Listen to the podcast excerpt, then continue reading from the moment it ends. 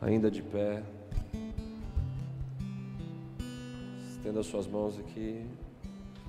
Vamos orar pelo nosso país mais uma vez nessa noite. Estenda suas mãos, todos aqui.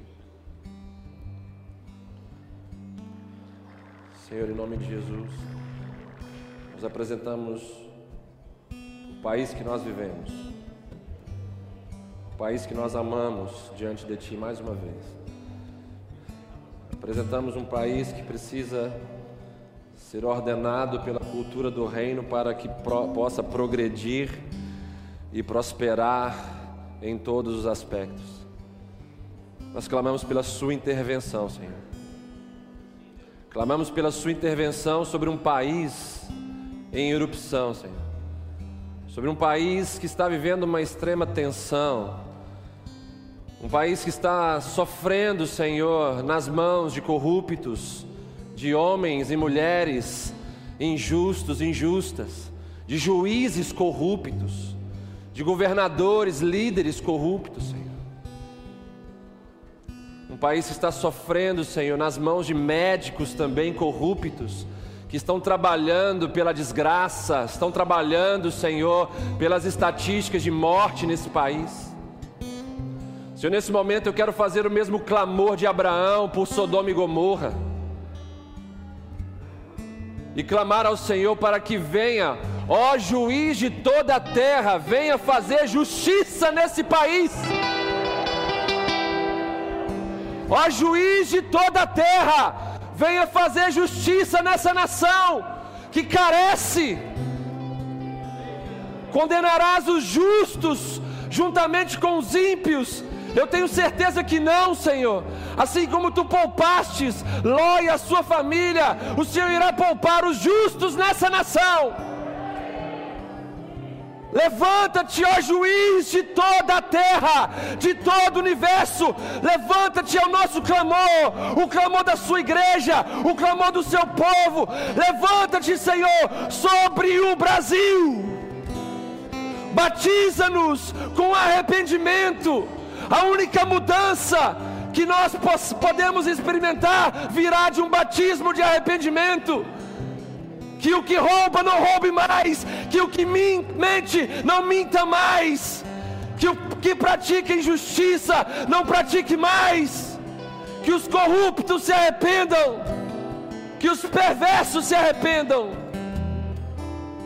Vem, Senhor, como juiz de toda a terra Vem fazer justiça sobre a nação brasileira. Vem fazer justiça sobre a nação brasileira. Vem fazer justiça, Senhor. Levanta-te, Senhor, nesses dias. Levanta-te nesses dias, Senhor. Senhor, levanta também a sua igreja. Levanta o seu povo. Levanta os que estão cativos, presos no medo. Levanta o teu povo para brilhar a luz. Nesse momento de grande escuridão. Levanta a tua igreja. É o momento de brilharmos a luz. A escuridão está avançando. Levanta a tua igreja, Senhor, nessa nação.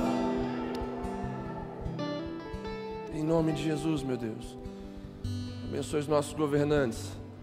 Abençoe os poderes dessa nação. Com temor e tremor em seus corações, para que possam governar com sensibilidade, sabedoria, misericórdia, compaixão do povo. Abençoe, Senhor, o executivo dessa nação, o legislativo dessa nação. Abençoe o judiciário dessa nação, Senhor, em nome de Jesus. Em nome de Jesus, meu Deus. É que nós oramos. Amém. E amém. Ainda de pé. Abra sua Bíblia em 2 Timóteo, capítulo 3, verso de número 1.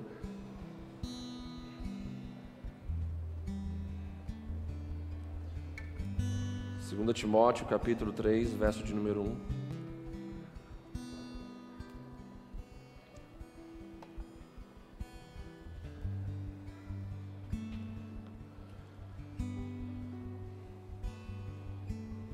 Diz o seguinte a palavra do nosso Deus.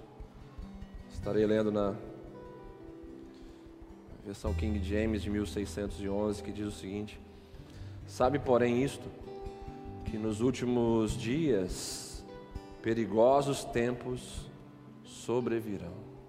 Vou ler mais uma vez. Sabe, porém, isto, amada igreja do Senhor nessa localidade, que nos últimos dias perigosos tempos sobrevirão a nós. Feche os seus olhos mais uma vez. Pai, nós nos apresentamos diante do Senhor, perante a Sua palavra, como povo faminto e sedento, em retidão perante a exposição da Sua palavra. Nos capacite a respondermos a esse tempo perigoso que nós estamos vivendo.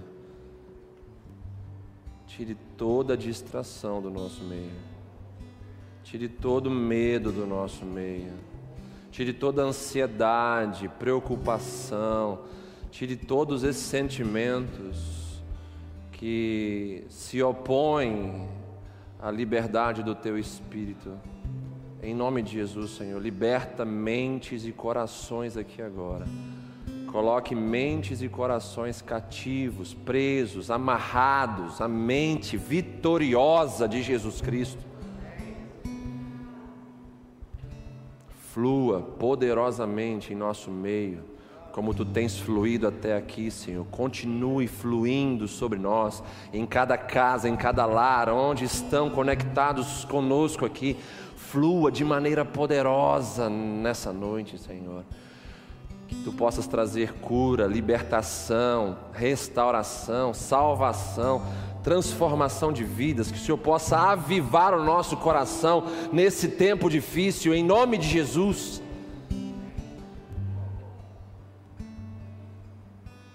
Fique à vontade, Espírito Santo de Deus, em nosso meio. Tu és o maior ministro nesse lugar. Em teu nome, ó Cristo, nós oramos. Amém e amém. Podeis vos assentar.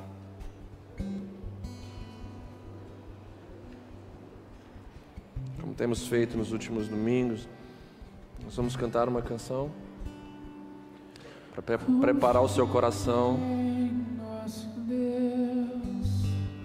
Feche os seus olhos.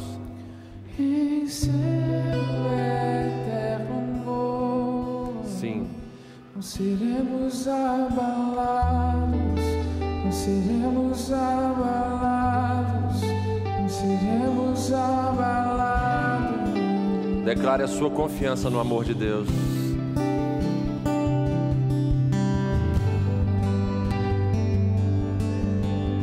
Sim.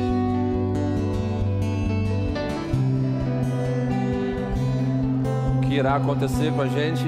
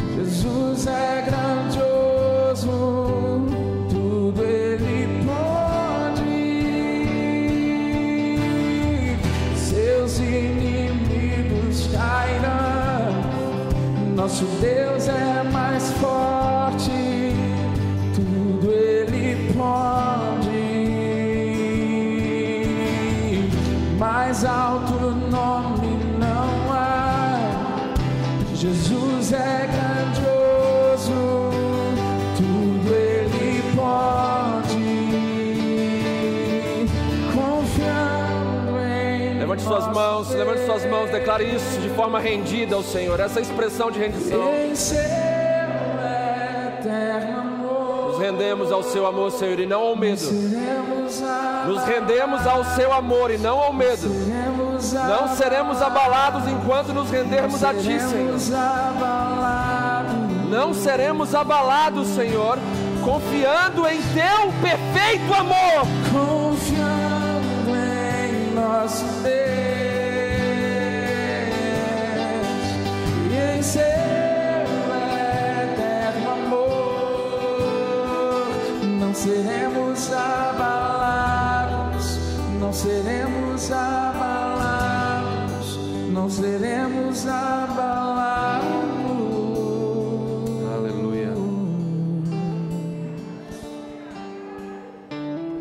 O perfeito amor lança fora todo o medo. Confiamos em Seu amor e em Sua palavra, Deus. E cremos que, mesmo diante dessa terrível tormenta, nós não seremos abalados e arrancados do lugar onde nós estamos.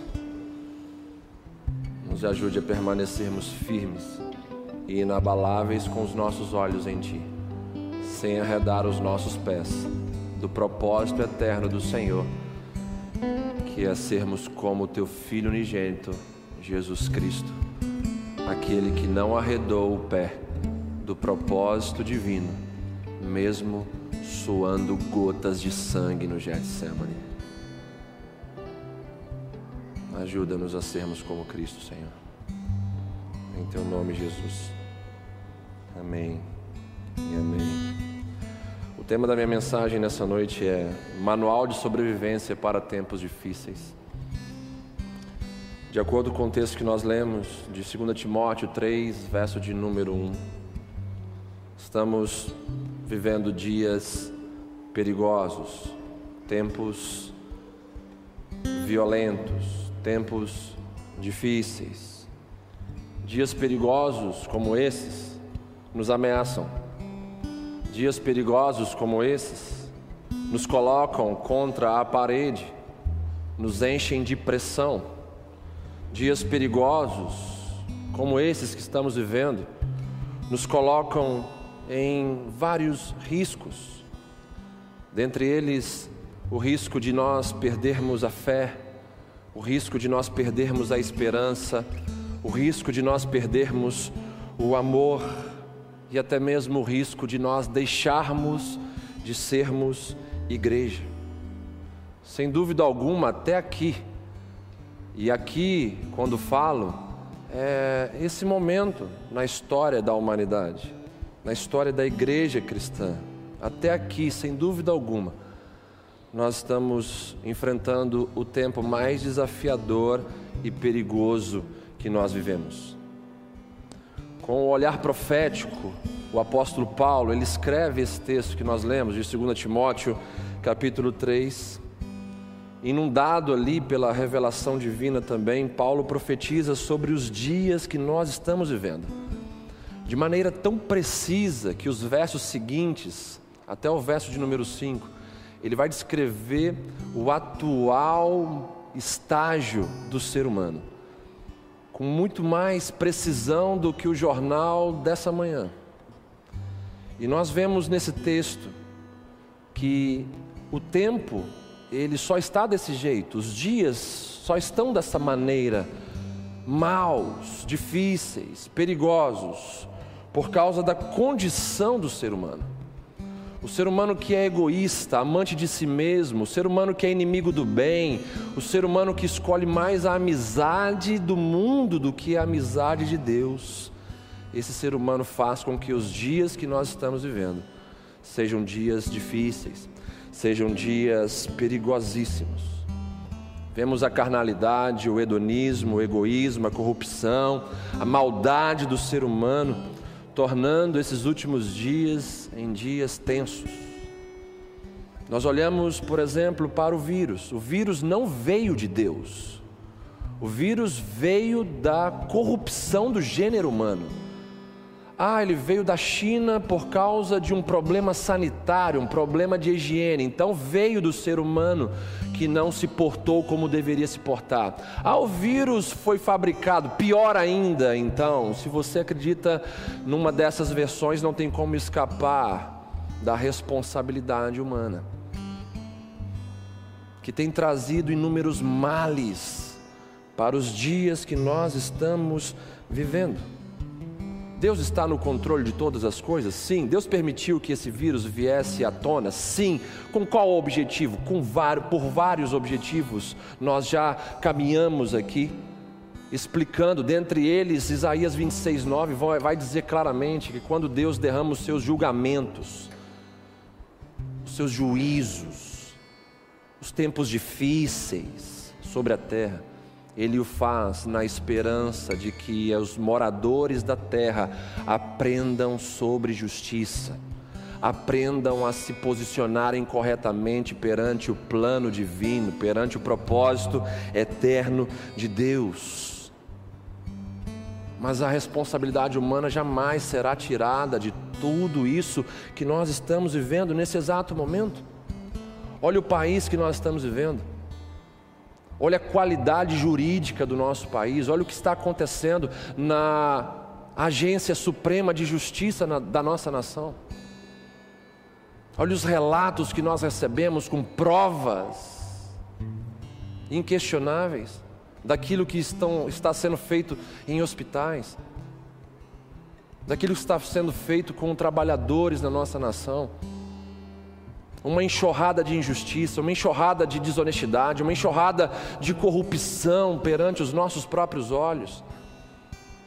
Um dia desses atrás, há não muito tempo atrás, eu estava aqui de luto pela morte da justiça no nosso país, que já vem morrendo há muito tempo, mas parece que dessa vez tombou de vez. Estamos vivendo dias escuros por causa da condição do ser humano, que está cada vez mais longe de Deus, e não adianta querer produzir fruto do Espírito se você anda longe de Deus, se você anda na carnalidade. Não adianta querer que o seu marido seja um marido fiel, amoroso, bondoso, com domínio próprio, se ele não é espiritual. Não adianta você querer ver numa nação que está longe de Deus fruto do Espírito e suas nove características. O Brasil precisa urgentemente de Jesus Cristo, nosso Senhor e Salvador.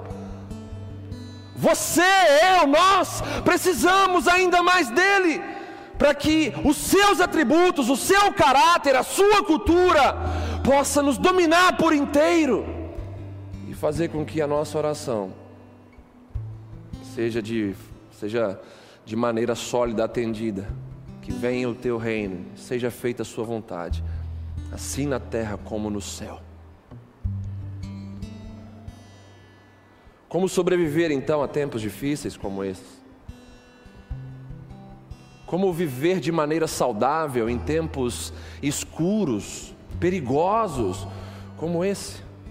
Talvez essa seja uma pergunta que está incomodando o coração de muitas pessoas aqui.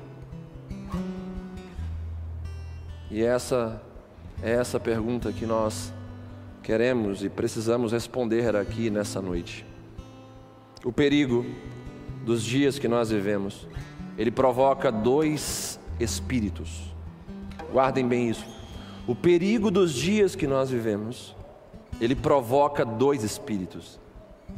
O primeiro espírito é o medo, que nos atormenta, que tira os nossos pés do propósito de Deus. O segundo espírito é o espírito de poder e coragem que Deus nos deu, lá em 2 Timóteo 1, verso de número 7. A palavra do Senhor vai dizer o seguinte: Deus não nos deu o espírito de medo, mas sim nos deu o espírito de poder, que no original é dunamis, e dunamis é dinamite que explode cadeias. Esse é o espírito que o Senhor nos deu. E o texto continua falando sobre mais espíritos, inclinações, disposições que o Senhor nos deu. Ele também nos deu o espírito de amor, que no original é ágape, ou seja, um espírito que nos faz sacrificar a nossa vida em amor a Cristo Jesus. E o terceiro espírito ou inclinação, disposição de nossos interiores é de uma mente sã equilibrada e equilibrada. Ou seja, uma mente que não se desespera jamais. Medo aqui nesse texto de 2 Timóteo 1, verso número 7, é usado para indicar uma pessoa que foge da batalha e aqui nessa noite, como profeta de Deus, eu quero falar para todos aqueles que me ouvem aqui, os que estão em casa ou em qualquer lugar, conectados com a gente. Deus não chamou a mim nem a você para sermos covardes, para fugirmos das batalhas. O tempo é difícil, sim, está difícil, sim, mas o Senhor não nos deu uma disposição interior para fugirmos das batalhas. Esse é o momento de nós mostrarmos se somos de Deus ou não. Porque se formos de Deus, quem vai nos dominar não será o medo, mas sim o espírito de poder, de amor e de equilíbrio.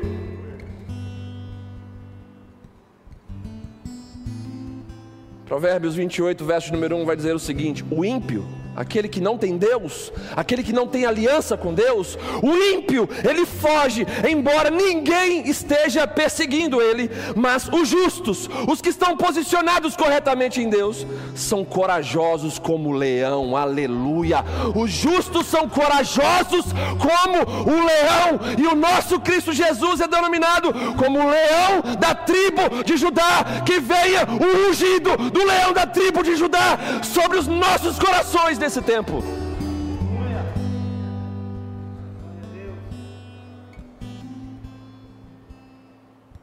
Há aproximadamente 3 mil anos atrás, um gigante aparentemente invencível se levantou contra o povo de Deus, contra o povo de Israel.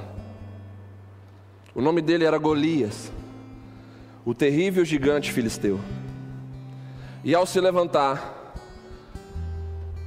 contra o povo de Israel, o povo de Deus, ele provocou duas reações distintas. A primeira reação listada nas Escrituras que Golias provocou no povo de Deus foi a reação do medo, do terror e da manipulação. Guarde bem isso.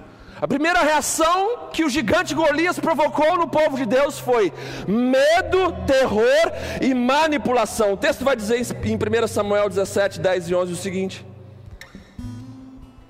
O gigante Golias falando: Desafio hoje os exércitos de Israel, mandem um homem para lutar comigo.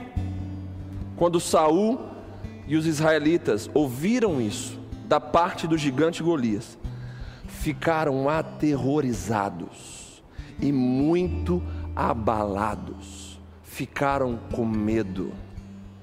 Golias, então, dia após dia, manipulava as emoções e as reações dos israelitas.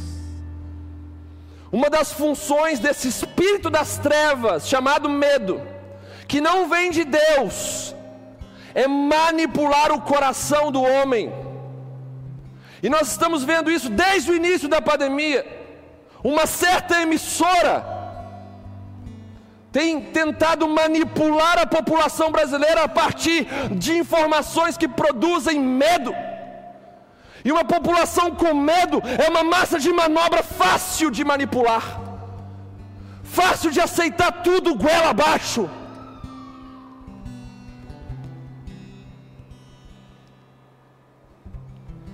Essa foi a primeira reação que o gigante Golias provocou no povo de Deus: medo, terror e manipulação. Mas, certo dia, um jovem franzino, que pastoreava as ovelhas de seu pai, foi levar um lanche para os seus irmãos no acampamento dos israelitas. E passando por ali, Davi revelou então uma segunda reação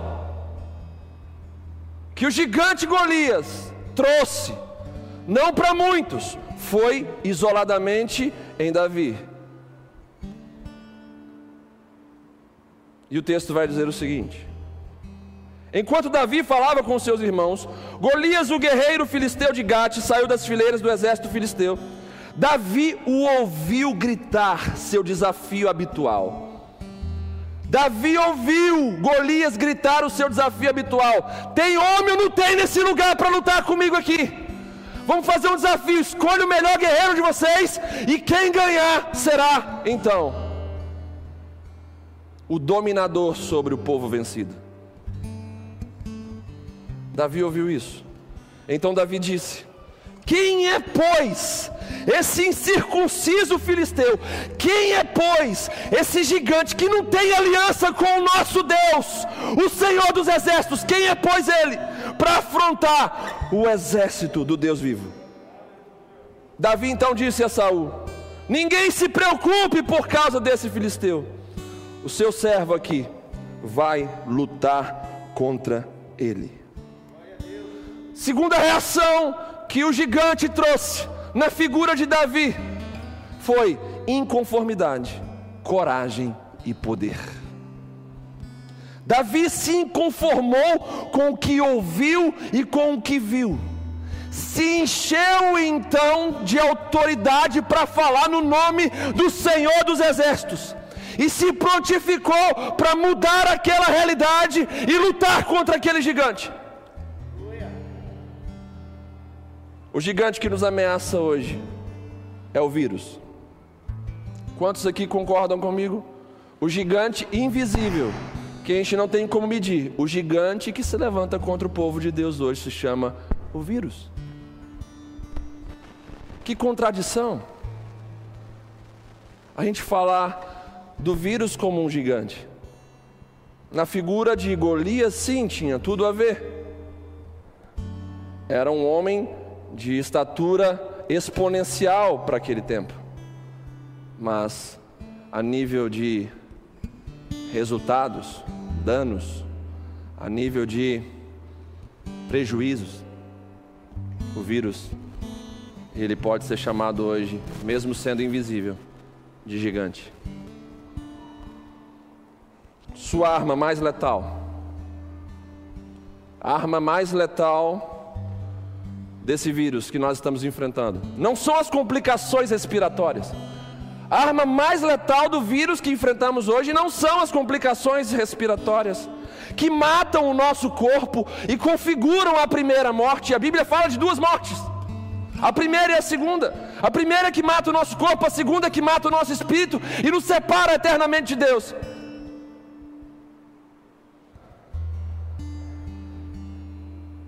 A arma mais letal desse gigante, chamado vírus, do Covid-19, não são essas complicações respiratórias que matam o nosso corpo, mas sim o medo que ele traz consigo, que atormenta e mata a nossa alma e assim configura a segunda morte.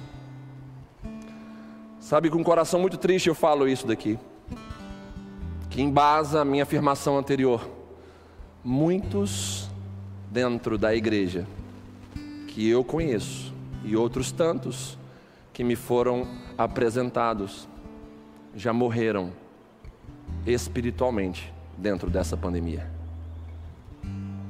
O vírus não matou eles fisicamente. Eles continuam vivos no corpo, mas mortos em suas vidas espirituais. Agora vamos ser racionais. O que é mais importante, o que é mais valioso? falando com pessoas limitadas, imperfeitas e passageiras, como a névoa, conforme a Bíblia diz. Investirmos na eternidade ou investirmos em mais um pouco de tempo nesse corpo perecível. Se não morrer de Covid, morre de velhice, morre de gripe, morre de pneumonia, morre de qualquer outra doença. E nós repreendemos toda interferência espiritual nesse lugar agora, em nome de Jesus. Porque nós estamos entrando literalmente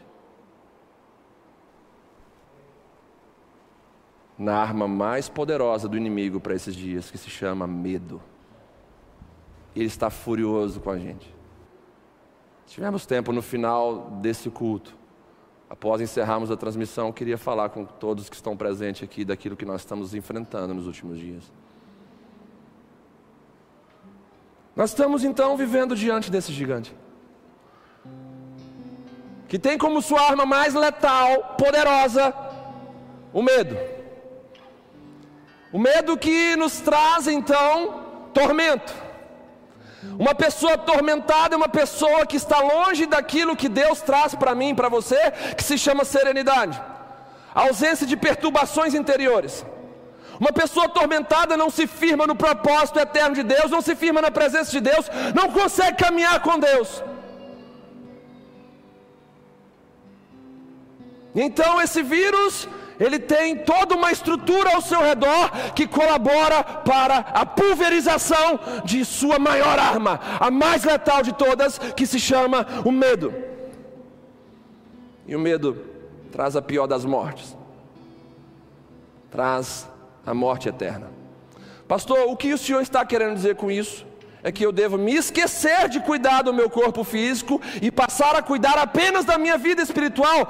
Não, entenda a lição sobre prioridade. Buscai, pois, em primeiro lugar o reino de Deus e a sua palavra, a sua justiça, e todas as suas necessidades básicas te serão acrescentadas. O nosso Deus é um Deus de responsabilidade, o nosso Deus é um Deus de educação, o nosso Deus é um Deus de ordem, o nosso Deus é um Deus de decência. Tanto é que nos ensinou a nos comportarmos de maneira exemplar nessa pandemia. Não é um convite para você parar de usar máscara, parar de higienizar, higienizar suas mãos, parar de fazer a sua prevenção, não. É um convite para você colocar Deus em primeiro lugar no seu coração.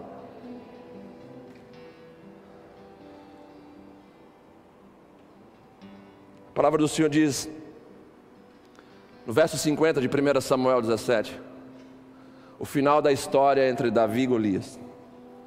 Assim prevaleceu Davi contra o filisteu Golias, com uma funda e com uma pedra, e o feriu e o matou, porém não havia espada na mão de Davi. Nós precisamos fazer como Davi. Diante dos gigantes dessa vida, nós precisamos entender que nós temos uma palavra que derruba todos eles. Diante dos gigantes dessa vida, nós temos uma palavra que nos faz mais do que vencedores. E essa palavra Davi pronunciou contra Golias, dizendo: Você vem contra mim com todo o seu aparato espada, escudo, capacete, lança mas eu vou contra ti, em nome do Senhor dos Exércitos.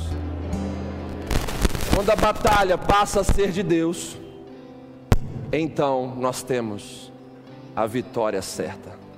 Quando a batalha é do Senhor, a vitória é nossa. Quando entregamos a batalha nas mãos do Senhor, nós iremos vencer na fé, na esperança, na confiança inabalável e nas ações orientadas pelo Seu Santo Espírito, não pela impulsividade da nossa carne, não pela, por aquilo que nós pensamos ser correto fazer, mas por aquilo que entendemos e obedecemos na presença do nosso Deus. Quem está me entendendo aqui, diga amém.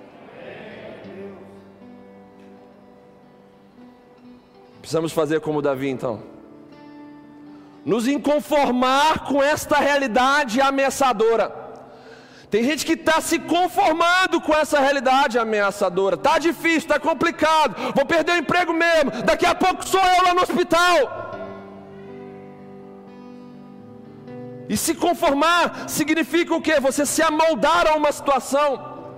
É você ser cria da mídia corrupta.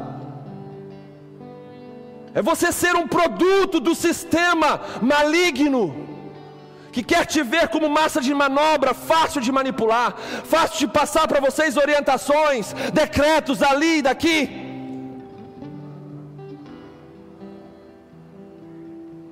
Sem você questionar, sem você perguntar: para que isso? Será que esse é o caminho correto a se seguir? Estamos vendo absurdos acontecendo na nação brasileira. Cidades onde você não pode abastecer o seu carro. Você tem que ter uma declaração para abastecer o seu carro.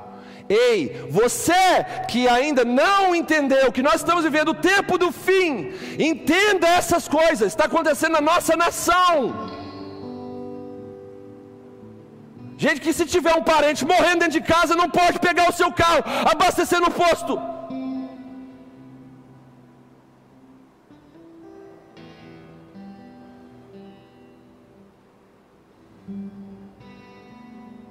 Inconforme-se com essa realidade ameaçadora. Toda nação conformada, ele é fera mesmo, ele é forte mesmo, ele é grande mesmo, ele é poderoso mesmo. Não tem jeito de lutar contra ele, ele vai vencer a gente. Nós estamos falidos, nós estamos fracassados. Ele vai vencer e governar sobre nós. Os filisteus, os inimigos de Deus, vão governar sobre o nosso povo. Não tem jeito, não tem como. A nação estava há dias prostrada e, e conformada com os ataques do gigante Golias conformada com a derrota, olhando para um lado para o outro, dizendo: quem é que vai, quem é que pode, quem é, vai, quem é que vai lutar, quem vai resolver esse problema, e agora? E aí passa um justo, um jovenzinho posicionado corretamente diante de Deus, obediente aos pais, obediente a Deus, submisso à vontade divina sobre a sua vida. E ele ouve o gigante gritar. Ele vê o exército prostrado. Ele vê os irmãos com medo. Ele vê um povo se acovardando. Ele se inconforme e diz: Quem é esse incircunciso que está falando essas coisas contra o povo de Deus? Quem é o coronavírus contra o poder do nosso Deus? Quem é esse vírus? Esse vírus não tem aliança com Deus, não foi enviado por Deus. Quem é esse vírus para tirar minha fé, meu amor, minha esperança em Cristo Jesus?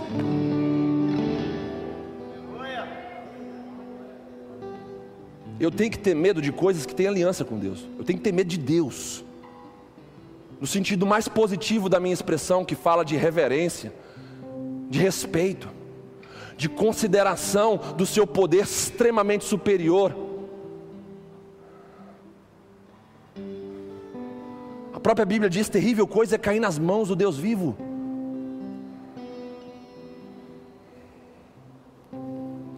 Inconforme-se com essa realidade ameaçadora, mude o seu padrão de pensamento. Porque um padrão de pensamento modela todo o seu comportamento. Se você pensa errado, você vive errado. Se você pensa com medo, você vive com medo. Mude o seu padrão de pensamento através de quê? Da renovação da sua mente, conforme diz Romanos 12, 2. Para que experimente a boa, perfeita e agradável vontade de Deus. Apegue-se aos princípios da aliança com Deus. Davi se apegou aos princípios da aliança com Deus. Ele olhou para si e falou assim: Eu tenho aliança com Deus. Ele olhou para o gigante e falou assim: Ele não tem aliança com Deus. E ele descobriu o segredo da vitória. Estava onde? Nos princípios e conceitos da aliança. Maior é o que está em mim do que aquele que está lá. Ó.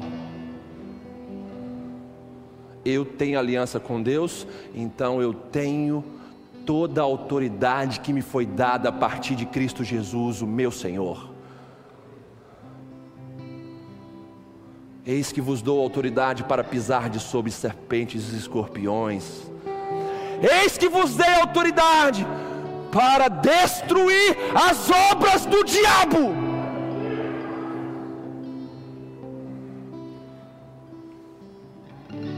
Já viu uma pessoa possessa com espíritos malignos, com demônios? O medo que ela tem só de ser dito o nome de Jesus Cristo, aquele que o expulsa daquele corpo.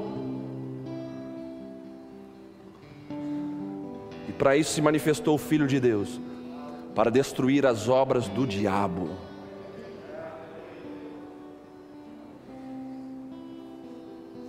Aprenda o processo, inconforme-se com essa realidade. Não entre na caixa da mídia, não seja moldado por aquilo que as informações estão te passando. Não seja moldado pelo espírito do medo que quer te tornar vulnerável e também massa de manobra. Mude o seu padrão de pensamento, apegue-se aos princípios da aliança com Deus. E sabe o mais interessante na história de Davi contra Golias? É que Davi, ele primeiro, ele vence com autenticidade. Saul passa as armaduras dele, as armas dele para Davi e fala assim: vai lá e luta com Golias com as minhas armas, porque elas são melhores do que as suas. Davi dá alguns passos, sente fora de conforto, e então ele devolve para Saul e vai com aquilo que ele já era habituado a trabalhar, a lutar contra ursos e leões. E sabe o que, que Davi faz? É o que me comove. Ele vai, se ajoelha no ribeiro e pega naquelas águas correntes cinco pedras lisas. Sabe o que significam pedras lisas? Pedras polidas pelo movimento das águas. O que a gente tem que fazer? Nos ajoelhar e pegarmos do nosso caráter pedras lisas, moldadas pela água do Espírito Santo de Deus que passa e tira arestas, tira espinhos, tira defeitos. E a Bíblia vai falar em 1 Pedro 2, verso número 5, que essa é a minha e a sua identidade. A palavra de Deus me chama e te chama de pedras vivas. Inconforme-se com essa realidade. Mude o seu padrão de pensamento, apegue-se aos princípios da aliança com Deus. Lute com pedras lisas de seu caráter, moldadas e polidas pela água do Espírito Santo de Deus. O gigante do medo, ele vai cair através desses princípios e atitudes. Vai cair o gigante do medo nesse lugar, na nossa casa, na nossa família, através dos princípios bíblicos, através da palavra de Deus que criou terra, céu e mar vai cair o gigante do medo pela palavra de Deus e pelas atitudes santas que essa mesma palavra está gerando em mim e em você. Em nome do Senhor dos Exércitos, todo espírito de medo caia por terra agora em nome de Jesus caia por terra todo espírito atormentador, apavorador do nosso meio. Nós não somos governados pelo medo, somos governados por Cristo Jesus.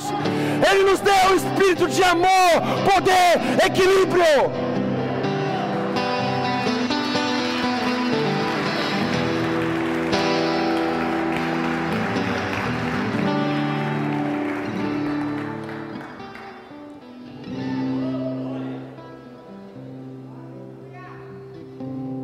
Nós não iremos nos conformar vendo esse país prostrado, trancado, perante o medo. Ah, pastor, mas existe o um medo saudável que me faz andar longe de perigos para preservar a minha vida. Eu não estou falando desse medo que nos protege, mas sim do medo que é um espírito que nos atormenta. E mesmo perante o medo saudável, o que faz com que uma criança que colocou o dedo na tomada não coloque mais para não se machucar, de uma forma mais terrível ainda. Mesmo que você seja defensor desse tipo de medo saudável, se esse comportamento está te afastando da presença de Deus, do corpo de Cristo, da comunhão vertical. Certamente esse é um medo diabólico para você. Tem muita gente colocando o nome de bênção nesse tipo de comportamento que está matando progressivamente a sua fé, a sua esperança e o seu amor a Deus. Não coloque nome de bênção naquilo que está te afastando de Deus, te tornando frio, morno e cada vez mais hipócrita.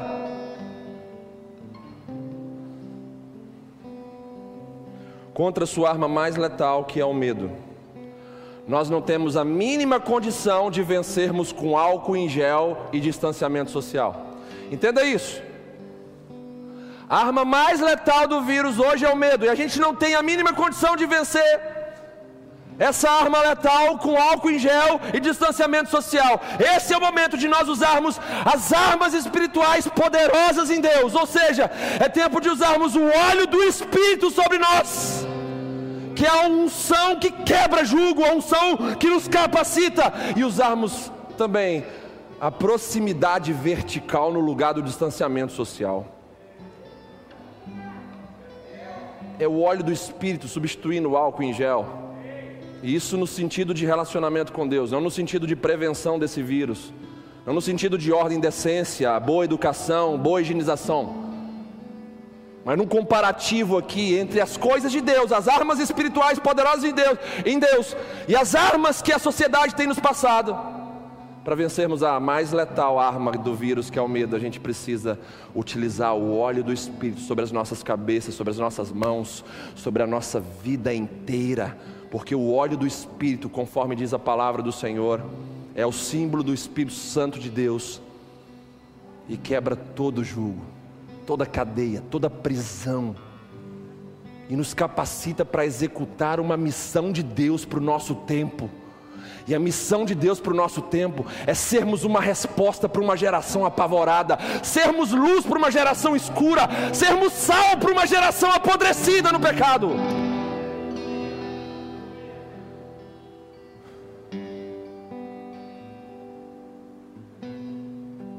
Deus está presente nesse lugar, irmãos.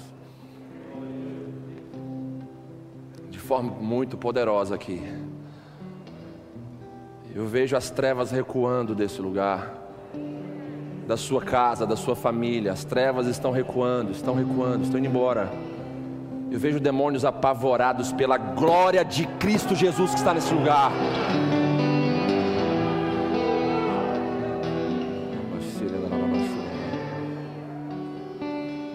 Tenha liberdade para expressar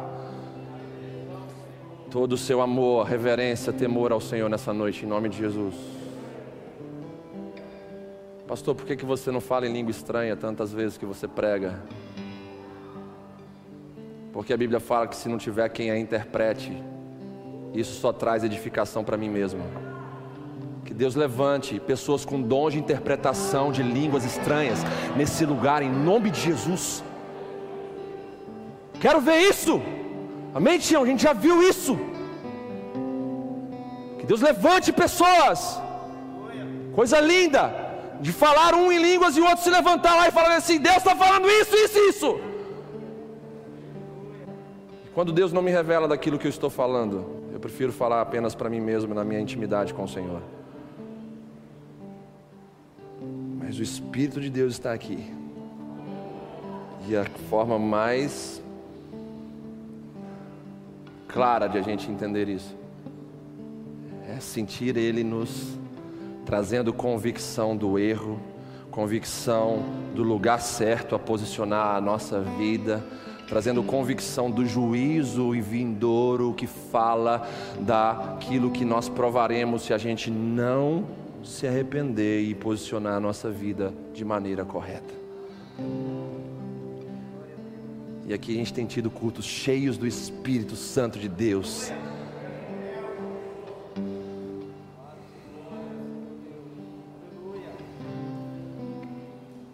Precisamos do óleo do Espírito e da proximidade vertical,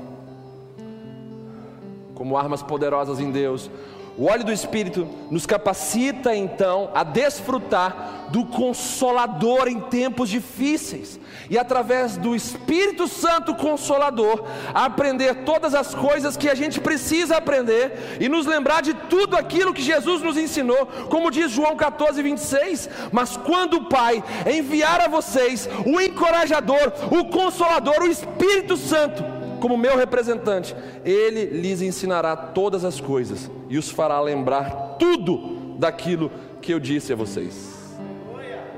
E aí vamos lembrar aqui o que que Jesus nos ensinou para tempos difíceis como esse?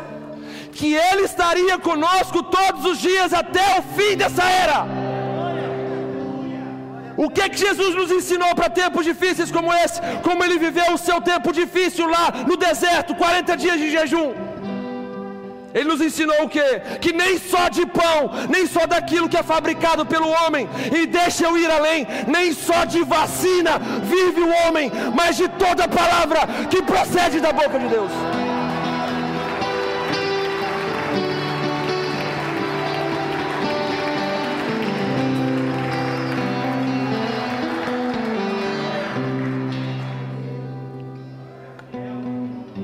Você que está aí colocando a sua esperança totalmente na vacina, Deus manda te dizer que nem só de vacina vai viver o homem, mas se você quer viver de verdade, viver para sempre, sabe que você deve comer das palavras de vida eterna que só Jesus pode te dar.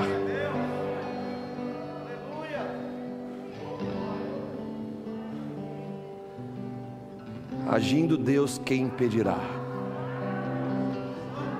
Agindo Deus, quem impedirá? Agindo Deus, quem impedirá? O STF, quem impedirá? O executivo, quem impedirá?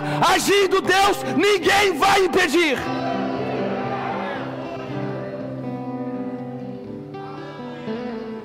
Em breve, muito em breve, todas as nações, reis, governantes, presidentes, vereadores, deputados, todos os, todos os líderes, toda a liderança de toda a terra, líderes espirituais, religiosos, todos estarão prostrados diante de Jesus, dizendo: Só o Senhor é Deus. Só o Senhor é Deus. Tiramos as nossas coroas e colocamos diante do Senhor. Só o Senhor é Deus.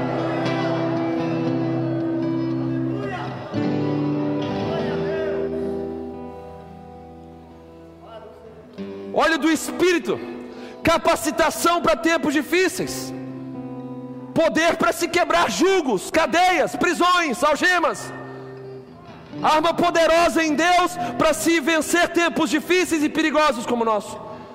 E a segunda arma que eu listei aqui é a proximidade vertical. As duas armas em comparação, aquilo que nós temos mais utilizado para enfrentarmos o Covid-19, que é álcool em gel e distanciamento social precisamos da proximidade vertical.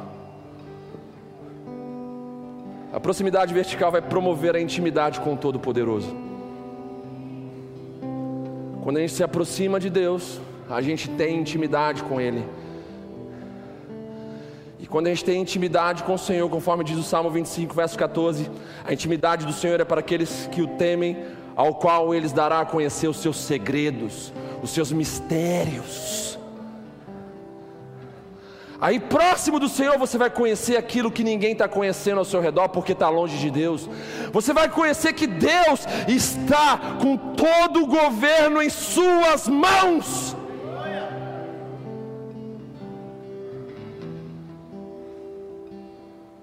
E você vai desfrutar daquilo que Davi fala no Salmo de número 27. Lembra do que Davi falou no Salmo de número 27? Uma coisa peço ao Senhor e a buscarei: que eu possa habitar, morar em Sua casa todos os dias da minha vida. Para quê? Para contemplar o Senhor e meditar nas coisas que eu estou contemplando de Deus. Davi queria intimidade com Deus e ele deixa claro para a gente qual é o resultado da intimidade com Deus. Por que, que a proximidade vertical é uma arma poderosa em Deus para enfrentarmos tempos perigosos como esse? Por quê? Porque o verso de número seguinte, ali onde Davi fala do seu desejo de estar namorando na casa de Deus, vai afirmar assim: Pois ali na sua casa, na sua presença, Ele me abrigará em tempos de aflição, e em seu santuário Ele vai me esconder, em segurança, numa rocha alta, Ele me elevará.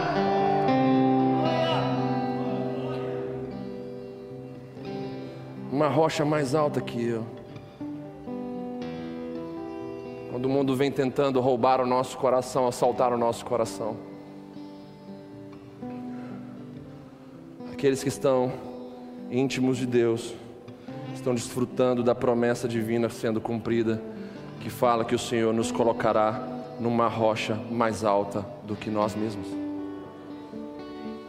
numa rocha acima do medo, acima da dor, acima da preocupação, acima da depressão, acima da ansiedade, acima de todos os sentimentos destrutivos. O Senhor nos colocará nesse lugar alto. Senhor, coloque essa igreja nesse lugar alto, nesses tempos difíceis. É a minha oração por esse povo, Senhor, por aqueles que estão em casa também, conectados conosco. Nos coloque acima do medo desses dias, nos coloque acima da aflição desses dias, nos coloque acima da dor desses dias num lugar alto, nessa rocha alta, que é Cristo Jesus, que é a Sua Santa Palavra.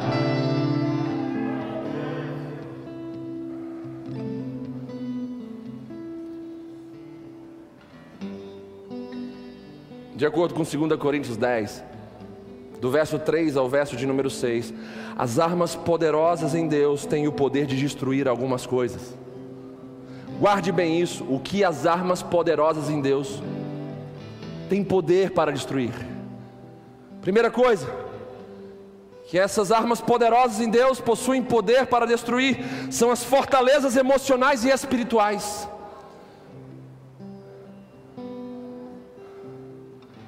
Que toda fortaleza espiritual e emocional no seu interior, seja quebrada agora em nome de Jesus, despedaçada agora em nome de Jesus.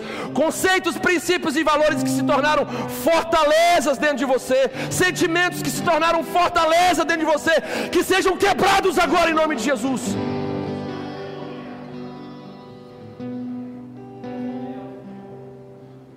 As armas poderosas em Deus de 2 Coríntios 10 tem poder para destruir imaginações estranhas e malignas.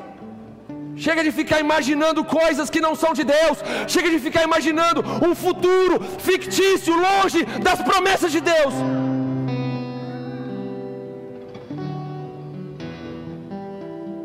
As armas poderosas em Deus têm poder de destruir sofismas, ou seja, o que é um sofisma? São argumentos falsos com aparência de verdade. E está cheio de sofisma hoje em dia.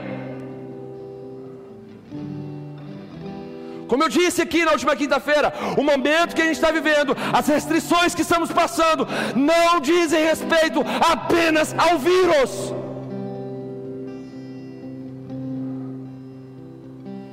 Não é 100% sobre o vírus. Tem a sua parcela, sim, mas não é 100% sobre o vírus o que a gente está vivendo hoje. As armas poderosas em Deus têm o poder também, de acordo com 2 Coríntios 10, de destruírem toda altivez e soberba que se levanta contra o conhecimento de Deus. A gente que fala bem assim: Deus não está certo, Deus é mal, Deus é responsável por isso. Nós temos uma solução melhor do que aquilo que a Bíblia apresenta. As armas espirituais poderosas em Deus destroem toda essa altivez e soberba e tome muito cuidado. Você que está querendo reinterpretar a Bíblia para o seu benefício próprio, a Bíblia fala que aquele que alterar a mínima parte na sua palavra será considerado como anátema, amaldiçoado, e terrível coisa é cair nas mãos do Deus vivo. Pior do que ter o diabo como nosso inimigo, é mil vezes maior o estrago de termos Deus como nosso inimigo. Em resumo, tudo aquilo que a gente falou, que as armas poderosas em Deus têm poder para destruir, são a estrutura do medo. As armas poderosas em Deus têm o poder para destruir então as estruturas do medo, ou a estrutura do medo, fortalezas emocionais e espirituais que o medo estabelece, imaginações estranhas e malignas que o medo estabelece, sofismas, argumentos falsos com aparência de verdade, é o que o medo estabelece, a altivez e soberba que se levanta contra o conhecimento de Deus, o medo estabelece isso também. O medo nos faz virar as costas para Deus, dizendo bem assim: cadê Ele para me proteger? Não confunda as coisas. Quando você fala que Deus está longe de você, é porque a sua sensibilidade espiritual está estragada. Porque Deus está sempre perto de todos aqueles que estão com o coração quebrantado, todos aqueles que estão sofrendo, todos aqueles que estão, sabe, passando necessidades e estão entendendo a sua vulnerabilidade. Deus está perto dessas pessoas. Agora, infelizmente, tem gente que está passando dificuldade, está sendo esmagado, está sendo ali alvo de um grande sofrimento, mas mesmo assim está com o coração soberbo. Aí precisa passar um pouco mais de dificuldade para ver se quebra e se prostra diante de Deus. Uma enfermeira australiana escreveu um livro recentemente falando da situação de pessoas nos leitos de UTI nos hospitais. E ela escreve o seguinte: que quanto pior é o problema das pessoas a nível físico, maior é o desejo delas de se encontrarem com o transcendental, de se resolverem com o transcendental, de se resolverem com Deus. E ela diz: ali não tem rico, pobre, não tem diferença nenhuma, todos têm o mesmo desejo querem se resolver com Deus. Fatos registrados em hospitais no nosso país, de pastores amigos nossos que trouxeram para a gente, dizendo bem assim: em hospitais, nas alas de pacientes em estado terminal, há um clamor em comum dizendo: me tragam a luz, me tragam um pastor, me tragam a Bíblia, sai daqui, demônio, sai escuridão.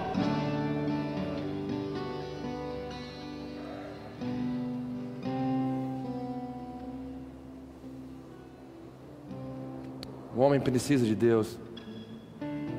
O Brasil precisa de Jesus. As pessoas que estão nesses hospitais precisam de Cristo Jesus, e a minha oração é que nesses momentos difíceis haja salvação nesses hospitais, haja um clamor por Cristo Jesus em seus corações, como nunca foi feito antes. Quem pode clamar comigo? Levante suas mãos em nome de Jesus. Vem, Senhor, salvar as pessoas que estão nos hospitais em momentos de vulnerabilidade, onde estão podendo ouvir Sua voz como nunca antes. Fala com eles, Senhor, converta o coração deles, Senhor, traga salvação lá.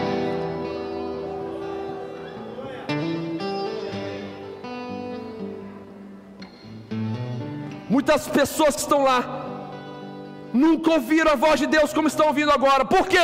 Porque nunca se sentiram vulneráveis, nunca se sentiram rendidos, nunca se sentiram tão impotentes na força de seus braços.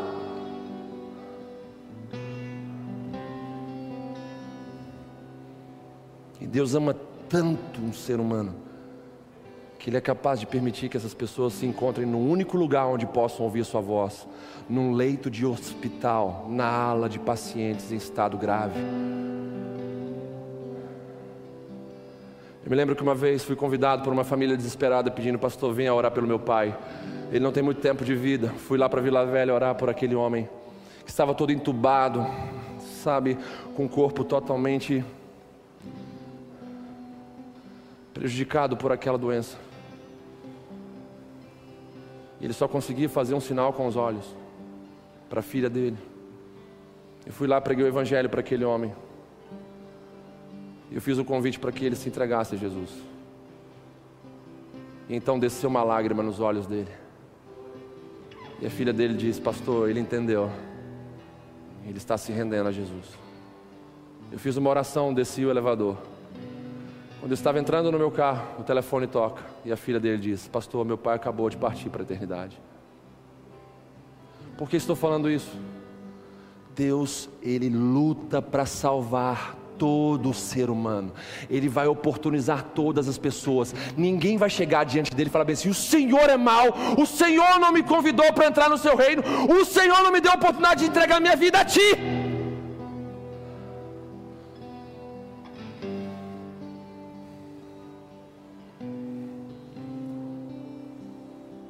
Caia por terra em nome de Jesus, e pelo poder das Suas armas poderosas, toda a ação do medo, toda a estrutura do medo em nossas vidas, casas, famílias, em nossa nação. Senhor, tu és mais forte do que a Rede Globo, tu és mais forte do que os corruptos, tu és mais forte do que toda força nessa nação. Senhor, o juiz de toda a terra, levante-se sobre essa nação com a sua justiça.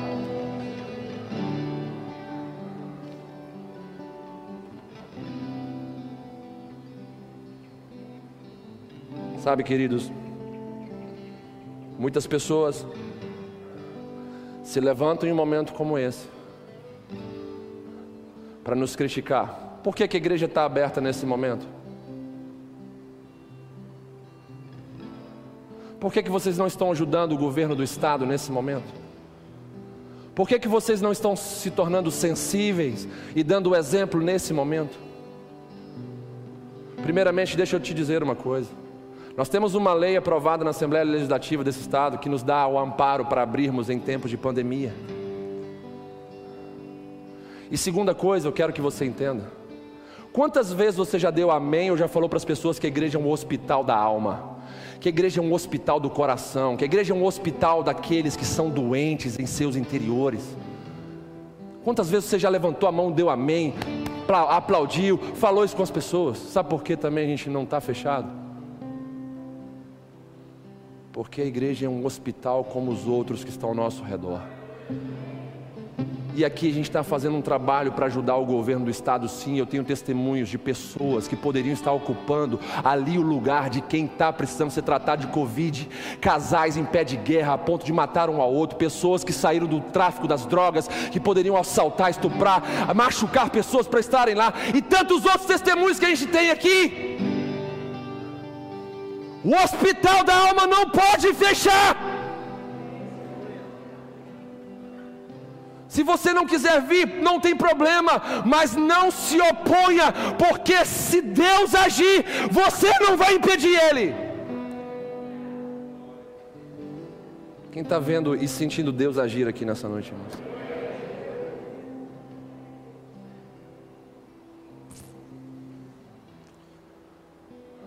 Cenário que nós vivemos hoje é composto então de perigos, de riscos, é um cenário composto por milhares de mortes. É um cenário que se assemelha muito àquilo que o Salmo 23 diz: Vale da sombra da morte. Sabe, irmãos, eu fico inconformado, no meu interior há um gemido.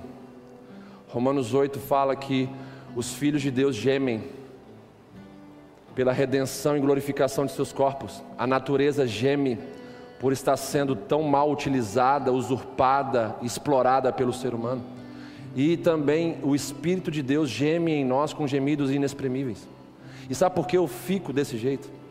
Porque eu olho para a injustiça, eu não fico alegre, eu não consigo aplaudir, eu não consigo aceitar as coisas erradas. Isso traz sofrimento ao meu coração. E quando eu falo de milhares de mortes aqui, eu tenho aqui a minha opinião e vou dar a minha opinião pessoal aqui, que grande parte desses brasileiros que morreram nessa pandemia são vítimas do descaso médico. Várias pessoas chegaram até mim, eu peguei o vírus, vou dar meu testemunho pessoal particular. Se eu tivesse sido medic, medic, medicado com paracetamol, eu tinha morrido junto com a minha família. Não é brincadeira esse vírus. E eu fiquei indignado com pessoas que pegaram o vírus e disseram-me assim: Eu recebi uma indicação para ir para casa e tomar paracetamol. Eu disse: O que, que você vai fazer? Quem já pegou e concorda comigo aqui?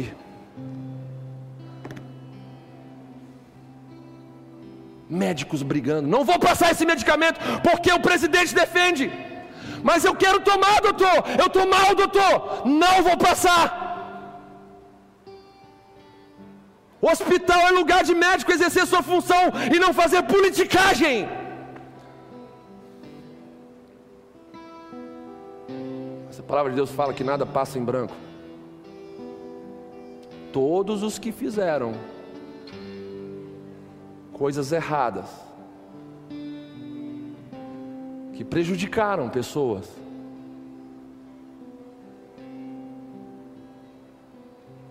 vão ter que prestar contas diante do Senhor. Então, o cenário que a gente vive hoje, composto de perigos, riscos, milhares de mortes, se assemelha ao que o Salmo 23 vai dizer como o vale da sombra da morte. E é no vale da sombra da morte, entendam isso?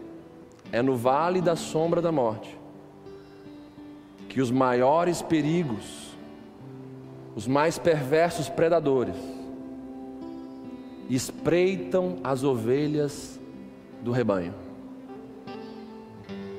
É no vale da sombra da morte, que representa perigo extremo. O que, que representa o vale da sombra da morte? Perigo extremo. O que, que a Bíblia diz lá em 2 Timóteo 3, verso número 1? Que nos últimos dias perigosos tempos sobrevirão a nós.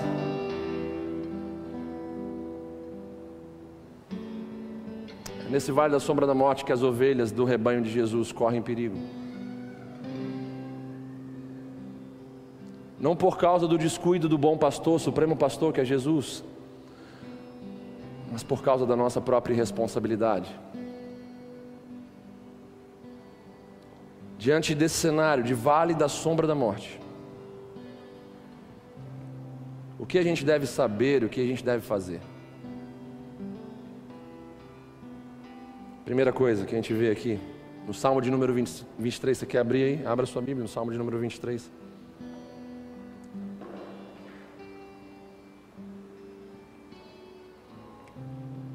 Quem está vivo e acordado aí, diga amém.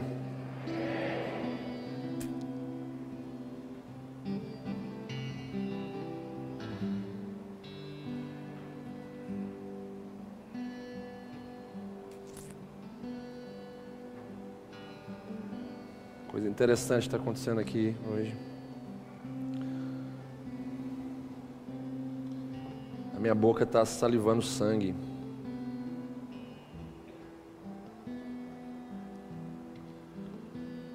Fiz o ajuste no aparelho nesses últimos dias. Minha Bíblia está toda manchada de sangue aqui. O Senhor fala o que o Senhor quer revelar através disso, em nome de Jesus. Para mim é um prazer. Está doendo a sua boca, pastor? Sim. Diante disso, eu quero contar uma experiência de uma menina cambojana de 10 anos de idade, se converteu dentro de uma família islâmica muçulmana. Seu pai a pegou de forma brutal e a espancou quando soube que a sua filha estava indo na igreja. Mesmo assim, ela continuou indo. E o maior sonho daquela garotinha era cantar no coral da igreja com um vestido branco. Então a tia dela deu de presente para ela um vestido branco. Mesmo enfrentando a oposição de seus pais, dizendo: toda vez que você for nessa igreja você vai tomar uma surra. Ela tomava surra, mas ela não deixava de ir na igreja. Então ela chegou e pegou aquele vestido, cheio de alegria se vestiu, foi para a frente da igreja. Foi cantar com Jesus, juntamente com as suas amigas. Então, quando ela saiu daquele lugar, ela foi pega de forma violenta, como nunca antes por seu pai que saiu de um bar bêbado.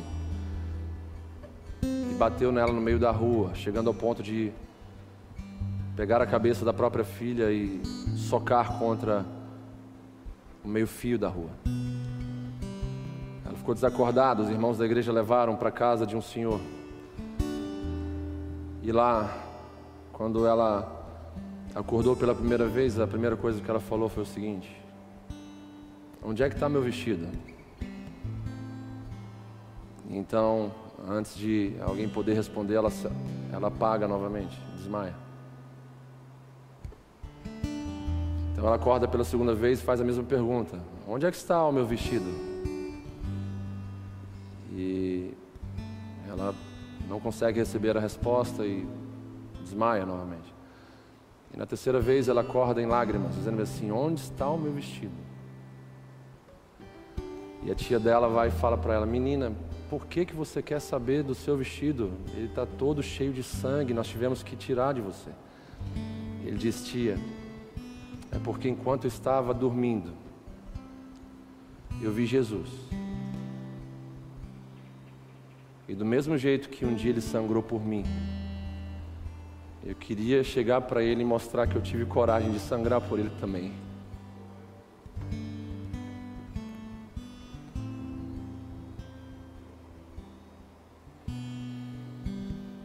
Que o Senhor nos eleve em nosso nível de cristianismo.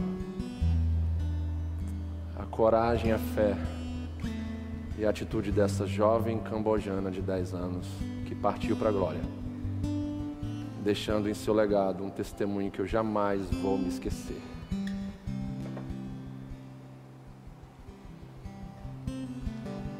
Mesmo diante do vale da sombra da morte, ela não recuou, ela não desistiu, ela não retrocedeu. O vale da sombra da morte representa esse perigo extremo. E o que a gente deve fazer e saber?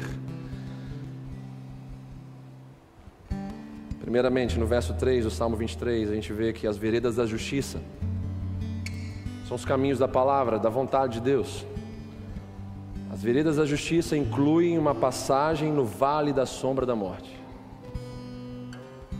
Não tem como. Se você caminha nas veredas da justiça, você tem uma passagem obrigatória por esses lugares perigosos. Quem está me entendendo aí, diga sim. Segunda verdade nesse texto que a gente precisa saber: para alcançarmos pastagens melhores, nós precisamos fazer trajetos inevitáveis, tais como o vale da sombra da morte. Naquela época, um pastor de ovelhas sabia muito bem disso. Se ele quisesse dar pastagens melhores, mais verdinhas, mais saudáveis, para o seu rebanho de ovelhas, ele deveria conduzir o seu rebanho de ovelhas passando pelo vale da sombra da morte que era o único caminho que dava posteriormente a uma pastagem melhor. Terceira coisa que a gente deve saber aqui é que a nossa segurança está em termos um pastor que nos protege e nos guia nesse cenário de vale da sombra da morte. Mas aquilo que a gente tem que fazer é sermos ovelhas para termos o direito de termos um pastor. Só tem um pastor como Jesus, o bom pastor, o supremo pastor, quem vai nos guiar, nos conduzir, nos proteger no vale da sombra da morte, aqueles que são de fato ovelhas suas, que ouvem a sua voz e a obedecem e se submetem a essa voz. Não adianta você querer a proteção do bom pastor no vale da sombra da morte se você não é ovelha de Jesus. Quarta verdade aqui, nós só podemos ter total segurança no vale da sombra da morte. Se nós perdermos todas as nossas falsas confianças e seguranças dentro dele e considerarmos Cristo como nossa única segurança. Você tem que se despedir de todas as suas falsas confianças, estranhas seguranças, opiniões, ideias que conflitam com a palavra de Deus. Tem que se despedir de tudo isso e confiar apenas em Jesus, descobrir que no vale da sombra da morte, Jesus é a sua única segurança e não mais uma segurança que você tem. Quinta verdade aqui. A vara e o cajado, no verso seguinte, do Salmo 23, eram símbolos do poder e da força do pastor, onde as ovelhas encontravam conforto. Quando a gente olha para Jesus, a gente vê que o nosso pastor tem todo o poder e toda a força para cuidar da gente. E esse é o tempo que vivemos, onde o Senhor está nos defendendo com a sua vara, com o seu bordão, e nos livrando das prisões e covas com o seu cajado. Pois o bom pastor não falha em seu trabalho, mediante suas verdadeiras ovelhas. Partindo já para o final dessa mensagem, o pensamento central do Salmo 23 é o seguinte: Não terei falta de nada. Entendam isso, gente. O pensamento central do Salmo de número 23 é: Não terei falta de nada. Se esforcem aí, vamos juntos. Eu sei que amanhã muitas pessoas estão impedidas de trabalhar. Estou alongando um pouco mais essa mensagem hoje, pensando exatamente nesse momento que a gente está vivendo. Então dê a sua atenção aqui para a palavra, para aquilo que Deus está falando. Não permita que esse espírito de distração tire você do foco, que é Deus falando com você. O pensamento chave então do Salmo 23 é: Não terei falta de nada. Nenhuma incerteza deve nos assustar enquanto o Senhor for o nosso pastor. Olha só que maravilha, irmãos. Nenhuma incerteza pode nos assustar se o Senhor de fato for o nosso bom pastor.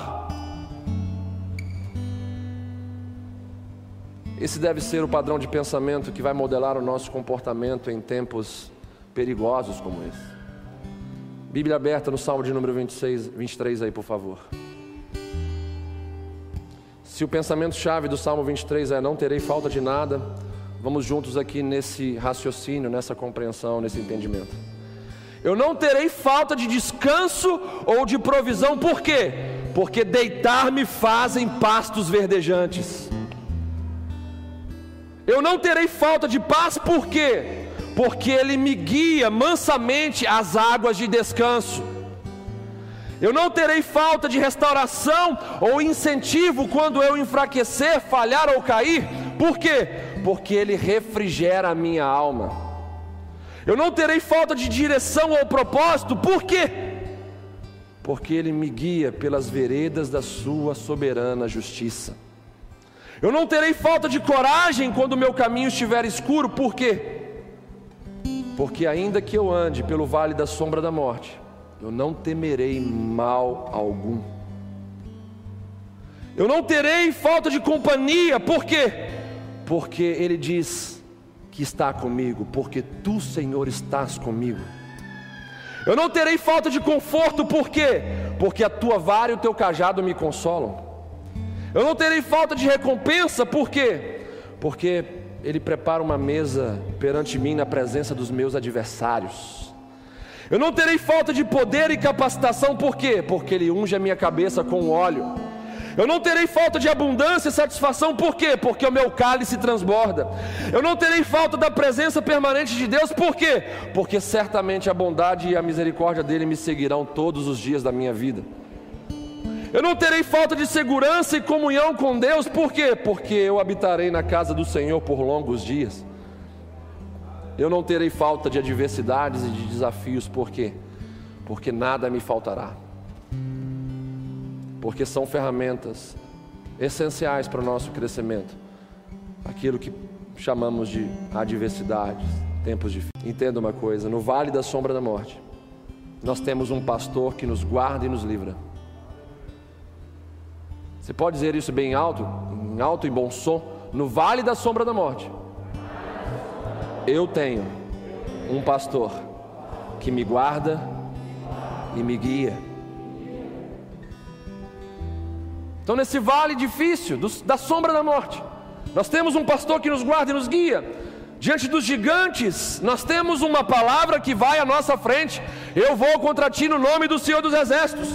No campo de batalha, nós temos armas poderosas que desmascaram a mentira, o engano e a ilusão dos nossos inimigos. Esse é o nosso manual de sobrevivência e de vivência relevante em tempos difíceis. Um manual de sobrevivência que eu pude compartilhar com vocês nessa noite. Onde ninguém vai poder, depois de ter ouvido essa palavra, dizer bem assim: Eu não sei o que fazer em tempos assim. Eu estou perdido em tempos assim.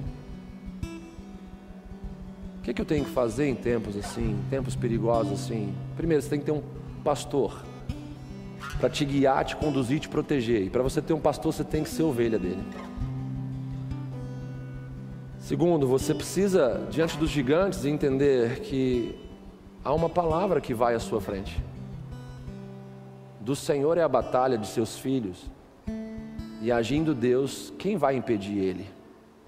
Terceiro, no campo de batalha, você precisa compreender que existem armas poderosas para você usar como o óleo do Espírito que te capacita, como a comunhão vertical que te traz intimidade com Deus e transforma a sua vida. E que assim vai fazer com que você desmascare os planos, projetos e ataques mentirosos, enganosos e ilusórios do inimigo. Para sobrevivermos e vivermos bem de dentro para fora nesse tempo tão perigoso, a gente precisa vencer o medo. A gente precisa vencer o medo nos movendo no espírito que Deus nos deu. E Deus nos deu o espírito de poder, o espírito de amor e o espírito de equilíbrio. Nós precisamos derrubar a estrutura enganosa do medo, que são sofismas e as imaginações, com as armas poderosas que nós temos em Deus. Nós precisamos caminhar pelo vale da sombra da morte, como ovelhas do Supremo Pastor. Quero orar por vocês que estão aqui, que estão em casa. E logo em seguida quero pedir para que a transmissão pare para a gente compartilhar uma palavra e a gente vai embora na bênção de Deus. Feche seus olhos, curva sua cabeça, em nome de Jesus. Pai, eu quero te louvar, Senhor. Te louvar pelos teus grandes feitos em nosso meio. Te louvar pelo cuidado que o Senhor tem tido conosco nesse tempo difícil, nesse tempo perigoso. Senhor, eu quero te pedir para que essa palavra seja selada em nossos corações. Nela nós encontramos um manual de sobrevivência e vivência saudável em tempos perigosos como esse. Eu te peço, Senhor, em nome de Jesus, nos faça agora viver, nos ajude a viver aquilo que foi pregado e ensinado a nós. Nós não aceitamos o medo governando nossas vidas, escolhas e decisões. Nós não aceitamos. Com espírito de poder, coragem, amor, com a dunamis, o dinamite do Senhor em nossas vidas. Nós nos levantamos para explodir todas as cadeias, algemas e prisões do medo em nosso meio. Nós não aceitamos, nós não iremos nos curvar, nos prostrar diante do medo. Senhor, alcance aqueles que precisam de um pastor. Um pastor supremo, como o Senhor Jesus. Leve-os ao seu encontro nessa noite.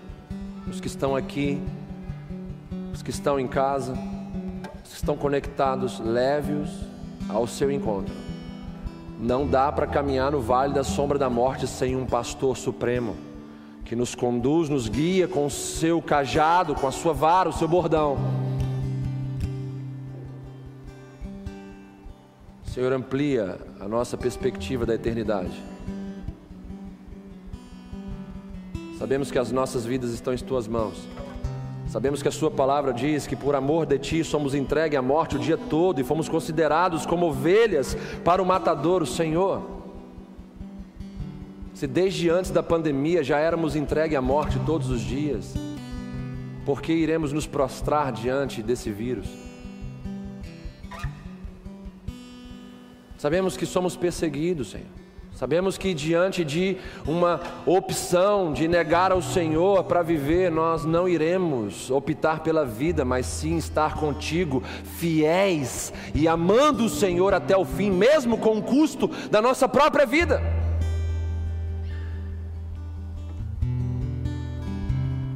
Ajuda-nos, Senhor, em nome de Jesus.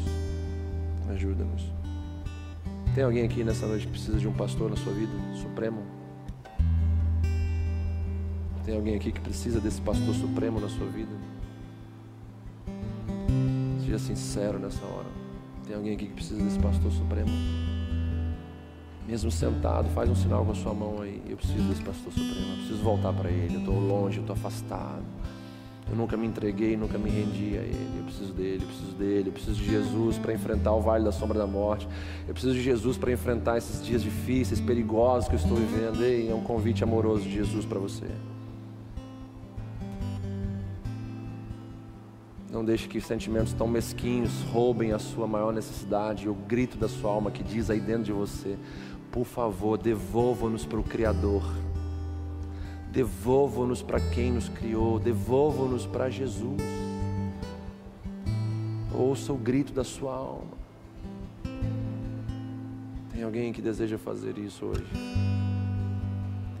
Aí no seu lugar, levante bem alto a sua mão.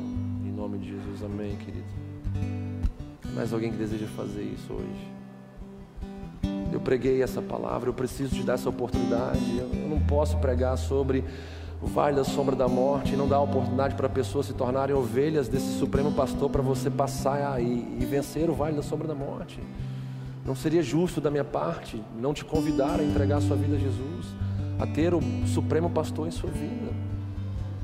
Mais alguém que deseja fazer isso hoje, em casa, por favor, aí no chat, responda. Você precisa de Jesus, você precisa do Supremo Pastor. Tem mais alguém que deseja fazer isso? Levante bem alto a sua mão. Em nome de Jesus, onde você estiver, faça isso agora. Faça isso agora. Como é que você vai enfrentar essa pandemia? Como é que você vai enfrentar esse vale da sombra da morte? Gente morrendo todos os dias. O perigo aqui, o perigo ali. Como é que você vai vencer sem ter um bom pastor? O Supremo Pastor, Jesus Cristo, direcionando, guardando, protegendo a sua vida. Como é que você vai fazer isso aí? Tem mais alguém? Eu não vou insistir muito. Eu só quero que você saia daqui consciente de que recebeu um convite para se tornar ovelha do bom pastor e ter condições de enfrentar esses dias perigosos, porque todos estamos na fila invisível da morte. Talvez a sua senha seja próxima. Ninguém pode afirmar aqui que vai amanhecer amanhã vivo. Por isso que a Bíblia diz para a gente falar: se Deus quiser, amanhã eu vou caminhar. Se Deus quiser, amanhã eu vou almoçar com Fulano. Corajoso ou corajosa é quem decide sair daqui com um convite desse e enfrentar o mundo sem a proteção, a direção, sem a certeza de salvação podendo partir para a eternidade a qualquer momento e ser julgado não como inocente mais, mas como quem teve oportunidade e negou essa oportunidade, desperdiçou essa oportunidade. Uma pessoa já se decidiu por Cristo Jesus nessa noite. Eu quero saber se tem mais alguém que deseja fazer isso. Mesmo sentado, levante a sua mão no seu lugar, para que possamos orar juntos por você. Tem mais alguém assim? Tem mais alguém assim? Se tiver, levante bem alto a sua mão. Se tiver gente no chat aí, por favor, fale conosco também, tá? Para a gente orar por vocês. Tem mais alguém assim, gente? Em nome de Jesus, tome a sua decisão. Você é livre para escolher Jesus nessa noite. Amém, igreja? Onde o Espírito Senhor está, aí a liberdade liberdade para escolhermos Jesus, decidirmos viver por Jesus. Você que deseja fazer isso, levante a sua mão em nome de Jesus. E nós vamos orar por você. Quero convidar esse rapaz. Vem aqui à frente, vem cá, vamos orar por você. Se tiver mais alguém, sai do seu lugar aí agora, em nome de Jesus, e vem aqui. Você pode aplaudir o Senhor pela vida dele? Amém. Pode ficar aí, pode ficar aí.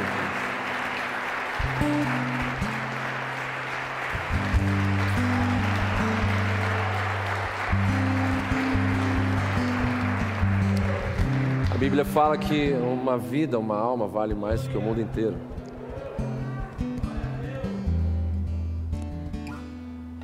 E eu sinto que esse jovem tomou essa decisão de todo o seu coração. Estenda suas mãos aqui para frente. Desejo o melhor para ele. A entrada na família de Deus, a verdadeira conversão, a verdadeira mudança de vida. Comece a orar por isso. Ore por batismo de arrependimento, mudança de mente, mudança de posição, mudança de maturidade diante do mundo, do pecado. Comece a orar por isso. Comece a orar por um novo, por um novo nascimento, para que ele nasça de novo. Das águas do Espírito, das águas da palavra. Comece a orar por ele, em nome de Jesus. Isso. Em nome de Jesus.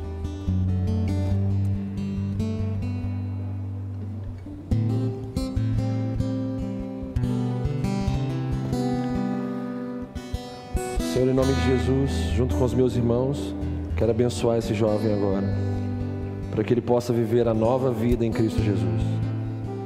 Senhor, eu te peço, toque no mais profundo do ser dele nesse momento e coloque as coisas nos seus devidos lugares, Senhor. Tira tudo que está ocupando o seu trono, Senhor, e se estabeleça ao convite dele, na concordância dele, por vontade dele. Estabeleça o seu trono na vida dele, Senhor e que todo o espírito maligno que estava influenciando a mente, os pensamentos da vida desse jovem, que seja expulso agora em nome de Jesus. Caia por terra toda influência, poder, domínio de tudo que é estranho à vontade de Deus, em nome de Jesus.